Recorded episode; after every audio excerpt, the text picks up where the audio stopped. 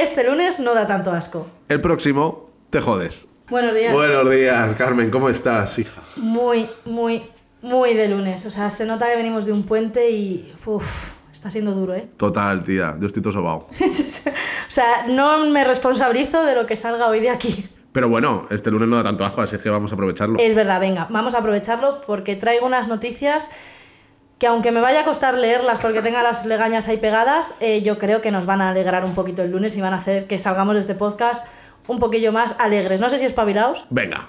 La primera noticia que te traigo hoy, José, es del lunes pasado, en realidad. O sea, que el lunes pasado, en el fondo, no fue tan malo a pesar de que no hubo podcast. Porque el Consejo de la Unión Europea aprobó de manera definitiva elevar los objetivos de consumo de energías renovables para 2030. ¿Qué significa esto? Que la Unión Europea había establecido que para el 2030 teníamos que llegar a tener un 31% de nuestra energía que viniera de energías renovables y ha dicho, oye, que no, que esto no es suficiente, hay que ponerse más ambiciosos. Y lo ha elevado de ese 31 a un 42,5%. Wow. Además, el mismo día, porque se pusieron de acuerdo para hacerlo todo el mismo día, aprobaron la normativa Refuel Europe, que es una normativa que aplica el tema del uso de combustibles en la aviación y entonces eh, han establecido una serie de objetivos desde 2025 hasta 2050. He de decir que son objetivos mucho más light. Que no son tan ambiciosos, ¿no? No, no, son Años luz más light, pero bueno, algo es algo. Y bueno, pues la cosa es que lo que está diciendo ahora la Comisión Europea es que con estas dos últimas regulaciones ya están legalmente establecidos todos los objetivos vinculantes en todos los sectores de la economía para poder alcanzar esa reducción del 50% de aquí, para 2030. 2030. De hecho, sus datos dicen que lo reduciremos en un 57%. ¿En serio? O sea, nos pasamos. Nos pasamos, vamos sobraos. Bueno, bueno, bueno, vamos a ver, vamos a ver. Esperemos que nos relajen luego las medidas según se vayan acercando, ¿no? Efectivamente, porque no quería contarlo, pero igual que os doy esta noticia, os doy también que se están planteando rebajar los eh, objetivos de emisiones para los coches. O sea, que es como por un lado muy bonito y por otro, mira. Bueno, y con eso también llegaríamos al 2030 en ese 50% de reducción. Hoy son noticias buenas, no me he metido a leer las malas. y siguiente noticia positiva tiene que ver con un parque nacional español del que ya hablé en otro de los episodios. Y oye, yo feliz de repetir noticias positivas con respecto a este maravillosísimo y único paraje natural que tenemos en el sur de nuestro país. Que además, José, creo que este fin de semana tú has andado muy cerquita. Muy cerquita por ahí de puente, visitando a familias. Porque se trata de qué parque natural? Doñana. Por supuesto, nuestro queridísimo y sobreexplotado Doñana que tantos titulares ha acaparado durante los últimos meses, en parte debido a la nueva ley de regadíos que había propuesto el gobierno de Andalucía y que tanta oposición había despertado tanto desde la comunidad científica como desde la comunidad ecologista, pero también desde el gobierno central, desde el gobierno europeo e incluso la UNESCO llegó a amenazar con quitarle el reconocimiento de parque nacional. Pues bueno, ¿cuál es esta buena noticia? Pues que precisamente esa ley de regadíos se ha paralizado. Muy bien se ha alcanzado un acuerdo entre la Junta de Andalucía y el Gobierno central para abrir diálogo, para encontrar pues, la mejor forma para todos de regular esos regadíos de la corona norte de Doñana y nuestra ministra en funciones de Transición Energética, Teresa Rivera, ha declarado que no se van a reconocer más derechos de riego porque es que en Doñana no hay más agua y donde no hay José no se puede sacar. Totalmente, y bueno, qué bueno que se llegan a acuerdos. Efectivamente, esa es la parte con la que yo más me quedo, que es en vez de estar enfrentándonos de un lado y de otro a ver quién la tiene más grande, decir, oye, a ver, que esto es patrimonio de todos, todos queremos que Doñana siga funcionando, al igual que todos queremos también que los agricultores tengan trabajo y puedan vivir de su trabajo. ¿Por qué no en vez de decir eso, a ver quién la tiene más grande, nos sentamos a hablar cuál es la mejor solución para todos a medio y largo plazo? Totalmente, ahí es donde debería de ser. ¿Quién tiene más grande la política? Vamos a decirlo así. Entonces, a ver en qué quedan estos diálogos, a ver cómo se van desarrollando las próximas semanas estos encuentros para encontrar esos puntos en común y crucemos los dedos. Bueno, pues crucémoslos. Vamos crucémoslos. A ver. Y otra noticia más que voy a dar para dar otra prueba más de lo importante que es no poner a negacionistas o a pasivistas, digamos, del cambio climático al frente de un gobierno, es que se acaban de publicar las cifras de cuánto ha variado la deforestación del Amazonas estos últimos nueve meses que lleva gobernando Lula da Silva en comparación a cuando estaba Bolsonaro. Y es que son unas cifras maravillosas porque se ha reducido en un 50% casi la deforestación del Amazonas. O sea, fíjate, José, lo distinta que es la película según quién gobierne. Claro, hombre, es que tenemos que tener en cuenta que todo esto que hablamos de la parte de sostenibilidad social, económica, medioambiental, debería de ir en los planes de gobierno de cualquier político, ¿no? Y al final, como tú dices, esa parte que lo niega es que al final va a caer por su propio peso. Yo creo que, y ya ni siquiera hablando de, parte ideológica de izquierdas o de derechas, es que eh, esa parte negacionista puede estar en un lugar y puede estar en otro, que yo he visto algún comentario por redes sociales que me he quedado alucinado de personas con una tendencia de izquierda negando ya la, parte del cambio climático. Efectivamente, y también tenemos el caso de la derecha con el ecofascismo, que en ciertos países está en auge. O sea, al final la sostenibilidad aplica a todos y por lo tanto podemos encontrar eh, gente, digamos, a favor de la sostenibilidad y en contra, que es que me sorprende tener que decir esto. en todos lados. Pero creo que, que, bueno, pues que hemos traído un paquete de noticias que nos dejan ver lo importante que es quien nos gobierne, y nos dejan ver que parece que los gobernantes van en, en, el buen camino. Buen sabor de boca para... Buen sabor de boca para este lunes. Para este lunes y sobre todo, ¿sabes para qué? ¿Para qué? Para pasar a... La, noticia, de la, que, todo el mundo, habla. Vamos a ver. Sorpréndeme, José. Voy a empezar con una pregunta. ¿Tú sabes cuándo era la fecha en la que tenía que entrar el otoño en nuestro país? El otoño es el 21 de septiembre, ¿no? Uy, casi, 23. El sábado 23 ah, de septiembre a las 8 y 50 hora ah, peninsular. No sabía que había hora Supuestamente entraba el otoño en España, ¿vale? Eh, ¿Y qué le pasó? ¿Se quedó dormido? Eso te iba a decir, no sé si para ti ha llegado o no, pero bueno, ya sí que sabemos que esta semana entra ese otoño o llega por fin ese otoño y eh, no sin decirte que son 232 días los que hemos tenido en España de temperaturas medias por encima de la normal en esas épocas del año, en estos días. O sea, 300, perdón, 233 días en los cuales hemos estado superando la media continuamente de, temperaturas. Esa noticia la leí y me pregunté, o sea, yo que soy muy picajosa, que a mí me gusta ganar siempre, es como... ¿Conseguiremos llegar a los 300?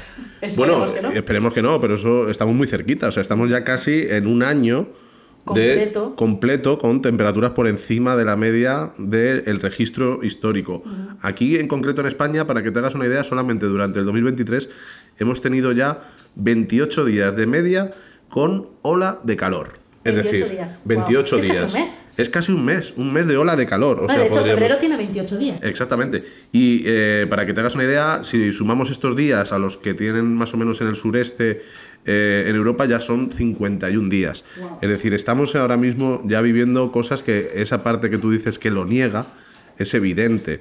Es decir, eh, hoy lunes todos los que nos habremos levantado temprano, pues nos tendremos que haber puesto ya un pantaloncito largo, sudadera, porque con pantalón corto y manga corta, como hemos estado oyendo, por ejemplo, el miércoles pasado, pues ya no, podemos, pero efectivamente ya no cuela la frase de no, siempre ha hecho tanto calor, es como no, todos sabemos que en el puente del Pilar no ha hecho este calor, todos sabemos que no ibas en vestidito a trabajar el 25 de septiembre, o sea, es algo que ya no se puede negar. Ya esa frase de siempre ha sido así ya no nos va. Pero tú sabes que de todas maneras yo las noticias me las llevo siempre a esos objetivos de desarrollo sostenible para ver si hay algo que nos diga, oye, de esto se trata. ¿Sabes qué me ha pasado? ¿Qué te ha pasado? ¿Te los has aprendido? Eh, no. Eh, estoy tan de lunes que yo en el último podcast dije, ya está, ya tengo la solución. Como yo hago el podcast con un ordenador delante, me pongo la chuleta. Claro, ¿y no lo has hecho? Estoy tan dormida que me he olvidado. Bueno, yo como sabes siempre te voy a llevar un poquito a esa parte de los ODS y hay un ODS concretamente que habla de esto que es acción por el clima. Es el ODS 13. El 13. ¿Vale? Y es objetivo 13 adoptar medidas urgentes para combatir el cambio climático y sus efectos. Y no sabes que sabes que siempre no me gusta quedarme solamente en ese objetivo, sino ir a las metas. Exactamente. ¿Cuántas metas son? 169, ¿vale? 169 metas que dependen de esos 17 objetivos de desarrollo sostenible. 17 objetivos que son de los que más oye hablar la gente, pero que luego se aterrizan en 169 metas. Correcto. Y te voy a leer sobre todo una de las metas que a mí más me parece interesante en todo esto que estamos hablando de la parte climática, que es la meta 13.3. Mejorar la educación, la sensibilización, la capacidad humana y la institucional respecto a la mitigación del cambio climático y la adaptación a él. Esto es muy importante porque normalmente las personas cuando hablamos de cambio climático y sobre todo en los ambientes de sostenibilidad hablamos de cómo mitigarlo, de cómo evitar ese cambio climático. Pero también se habla de la adaptación a él porque ya sabemos, Carmen, que es completamente necesaria, que no vamos a poder evitarlo al 100% o no vamos a poder evitar todas sus consecuencias. Exactamente. Y va a haber consecuencias con las que tengamos que aprender a vivir, por lo tanto adaptarnos a esa nueva realidad que vamos a tener. Como por ejemplo tener un puente de octubre pasado con un calor excesivo llegado que tienes eh, que poner el aire acondicionado, con todo lo que conlleva, etcétera, etcétera, etcétera. O vivir en Madrid la gota fría, que en Madrid no ha habido gota fría nunca. La gota fría era típica de Levante en septiembre, no de Madrid. Exactamente, exactamente. Son todos esos efectos de, de, cambio climático que tenemos que darnos cuenta que ya no solamente son mitigables, sino que son adaptables y tendremos que adaptarnos a vivir con ello. Efectivamente. Pero Carmen, yo hoy también quería hablar de un tema que es algo bastante en boca de todo el mundo, ¿no? Y que es ese conflicto que estamos viviendo entre Israel y Palestina, ¿vale? Y a mí me apetecía posicionarme, posicionarme mm, desde un punto de vista a lo mejor diferente al que se puede estar viendo cómo se está posicionando un poco todo el mundo, ¿no? Izquierda, derecha, Palestina, Israel, o sea, parece que todo está ultra posicionado y seguimos en esa tendencia como separatista, ¿no? De, un bando, u, otro, ¿no? extremos. Pues a mí me apetece posicionarme desde la perspectiva de lo que sinceramente poco escucho hablar y es desde la perspectiva de la paz. Es decir, yo recuerdo cuando era pequeñito que en el colegio se hacía el Día de la Paz, salíamos todos al patio, ¿verdad? Pues creo que hay que recuperar muchas cosas que antes se hacían, que hemos perdido porque a lo mejor no hemos tenido esos conflictos tan abrumantes, hemos tenido siempre conflictos en guerra en el planeta, pero que parece que están cogiendo cada vez una tendencia mucho más eh, fuerte y mucho más rápida y que no afecta solamente a esos países en los que se está viviendo el conflicto, sino en toda la perspectiva de la humanidad, ¿no? Y a mí me apetece posicionarme ahí, me apetece posicionarme de ver de qué forma se puede hacer y cómo esa política que hablábamos antes llega a acuerdos porque realmente creo que estamos en un momento en el que la humanidad lo necesita, ¿no? Y como siempre con los ODS, pues tenemos Hay uno que va de la paz, no sé qué número es. 16. Es, mira, uno que al menos me sabía, el número no. Exacto. Y ahí es donde creo que tenemos que hacer un trabajo, hablar de la paz, hablar de el entendimiento, de hablar de las personas poniéndose de acuerdo para conseguir realmente objetivos favorables a la humanidad y no en la destrucción. Efectivamente, y además aunque creo que es, o sea, es muy, digamos, no sé si banal es la palabra, pero muy sencillo desde aquí, estamos nosotros de lunes, decir, ah, no, jolín, que se centren los políticos en buscar acuerdos. Eso es muy complicado, la política internacional es súper compleja, ok, yo lo entiendo, pero ha estallado un conflicto y yo lo que he visto en los medios es un país, otro país posicionándose en esos extremos que tú comentabas, o a favor de Gaza o a favor de Israel, justificando un lado, justificando el otro, y sin embargo no veo que haya políticos diciendo, oye, cómo podemos buscar ese acuerdo. Eso es. Cómo podemos llegar a ese punto en común, a buscar una solución que nos ayude a todos. Exacto. Porque llegar al acuerdo es mucho más difícil que tirar por la fuerza y que sea, no, pues el más fuerte aplasta al pequeño y ya está todo Exacto. Esa es la solución más sencilla, pero sabemos que es una solución que no funciona. Exactamente. Ya hemos pasado por ahí muchas veces, no repitamos nuestra propia historia. Eso es. Eso es a donde me apetecía posicionarnos. Y creo que es importante que, esto se diga también, porque seguramente si eh, se escucha este podcast, alguien dirá, no, porque están entonces hablando desde una posición partidaria a Palestina o no, están hablando desde la posición... Y ahí es donde yo creo que las personas que les vengan este pensamiento, si escuchan este podcast, es eh, que realmente tienen que hacer un trabajo de buscar ese entendimiento, porque estarán posicionadas sin quererlo en un lugar o en otro. O sea, los políticos, los diplomáticos, parte de su trabajo debería ser ponerse de acuerdo, no buscar puntos de confrontación, que ya surgen de forma natural.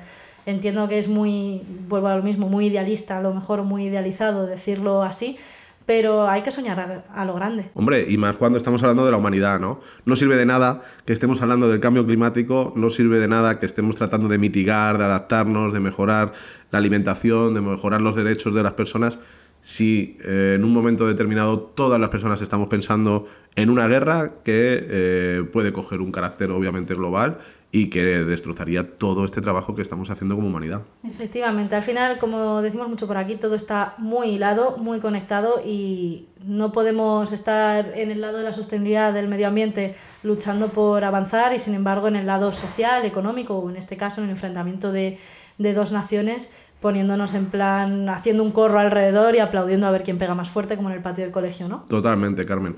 Oye, pues nada, eh, quería dejar esa, esa, parte dicha también, porque no podíamos hablar de todo lo que todo el mundo Por habla. Supuesto. Obviamente hemos dado una, una parte más eh, alegre y, y, positiva, pero creíamos que esta era muy importante y ahora me tienes una sorpresa preparada, ¿no? Eh, sí, porque te traigo el comodín de la llamada y esta vez sin que sirva de precedente José no tiene ni idea de a quién vamos a llamar. No tengo ni idea. A ver. Hola. Buenos días, Jazz. ¡Ay, va! Buenos días. Pero bueno. Bueno, ¿qué, José? ¿Conoces a Jazz? ¿Te la tengo que presentar? Hombre, claro que la conozco. ¿Qué pasa, Churri? ¿Qué pasa? Digo, yo aquí tengo enchufe y esta gente no me llama ningún día. Digo, vaya tela. Para quien no conozca a Jazz, pues Jazz es la, la otra cara de la moneda en Sustainable Startup, la compi de José en este emprendimiento y en muchas otras cosas más.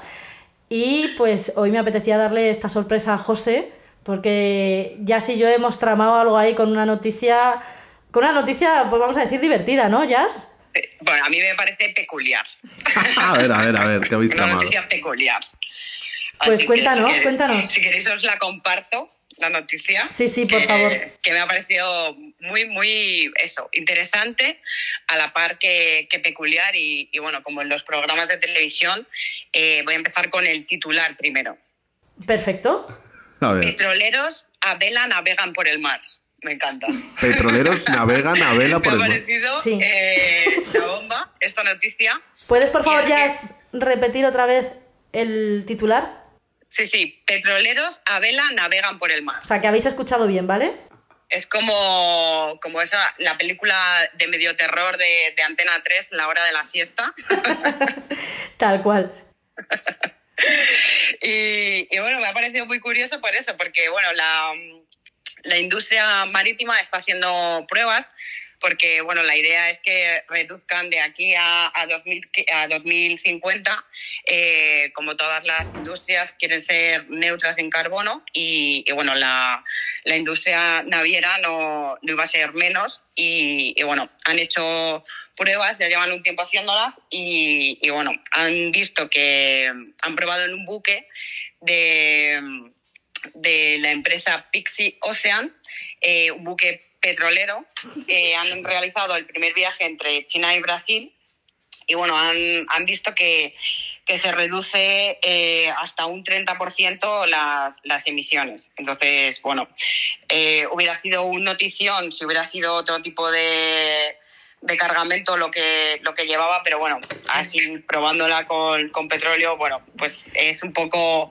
un poco chirriante, pero, pero bueno, me ha parecido, o nos ha parecido a Carmen y a mí, eh, un tanto peculiar y, y divertida para, para, darle un toque de... Irónico, para darle un toque irónico a este lunes, Hombre. porque es que yo creo que es el colmo del greenwashing, ¿no? No, o sea, no, podría ser peor, ¿eh? Podría ser un, potro, un pozo petrolífero hecho con placas solares. También. Oye, O sea, no des ideas. No des ideas, exacto. Pero es que, es, o sea, bueno, para que quien no lo sepa, no son velas a los piratas del Caribe, No. ¿vale? Son unas velas súper chulas, las cosas como son. Y Sí, me sí, parece una además tecnología. Que, tiene, que está investigando un poquito, tiene ahí eh, mucha innovación, que eso siempre, siempre está bien, ¿no? Y, bueno, también decir que, igual en, la indagación que he hecho he visto que también España, eh, que siempre parece, ¿no? Que son otros países los que innovan y crean cosas eh, chulas y que pueden salvar el mundo. También España está trabajando en, la innovación dentro de este tipo de, industria, de la, industria marítima, y de hecho están haciendo pruebas con, bueno, no tienen nada que ver, pero bueno, están haciendo pruebas con, con un barco de estos de paseos aquí de, que llevan a, Sí. a turistas y demás, eh, están probando también para, para intentar reducir la, eh, el impacto que genera ese tipo de, de, actividades. Claro, si es que al final, si lo piensas, cuando la gente dice que en la sostenibilidad ya está todo inventado, ¿no? Que hay que volver al pasado, si es que al final van a tener razón en algunos puntos, ¿eh? Ya te digo, tío. ¿Para qué vamos a ponerle un motor al barco si tenemos el viento? Hay hay que aprovechar lo que existe, ya no, no vamos a inventar las ruedas y vamos a utilizar lo que, lo que ya hay, que, que creo que, que, es lo que nos está pidiendo el planeta, el mundo nos está diciendo que volvamos a, a lo que teníamos antes y que, que dejemos de, de, destruirlo tanto. Efectivamente. Pues bueno, Jazz, yo sé que esta sorpresa ha sido breve pero intensa, así que ya te vamos a pedir que despidas este programa porque a José y a mí hoy estamos de lunes a saco, o sea, hoy queremos irnos a dormir otra vez. Total. No es posible, ya os lo digo, al menos en mi caso, pero danos esos buenos días para empezar el lunes a tope. Pues nada, que muchísimo ánimo a todas y todos en este lunes después de, de puente y, a seguir innovando y a seguir creando cosas, productos y servicios que mejoren nuestra estancia en este planeta.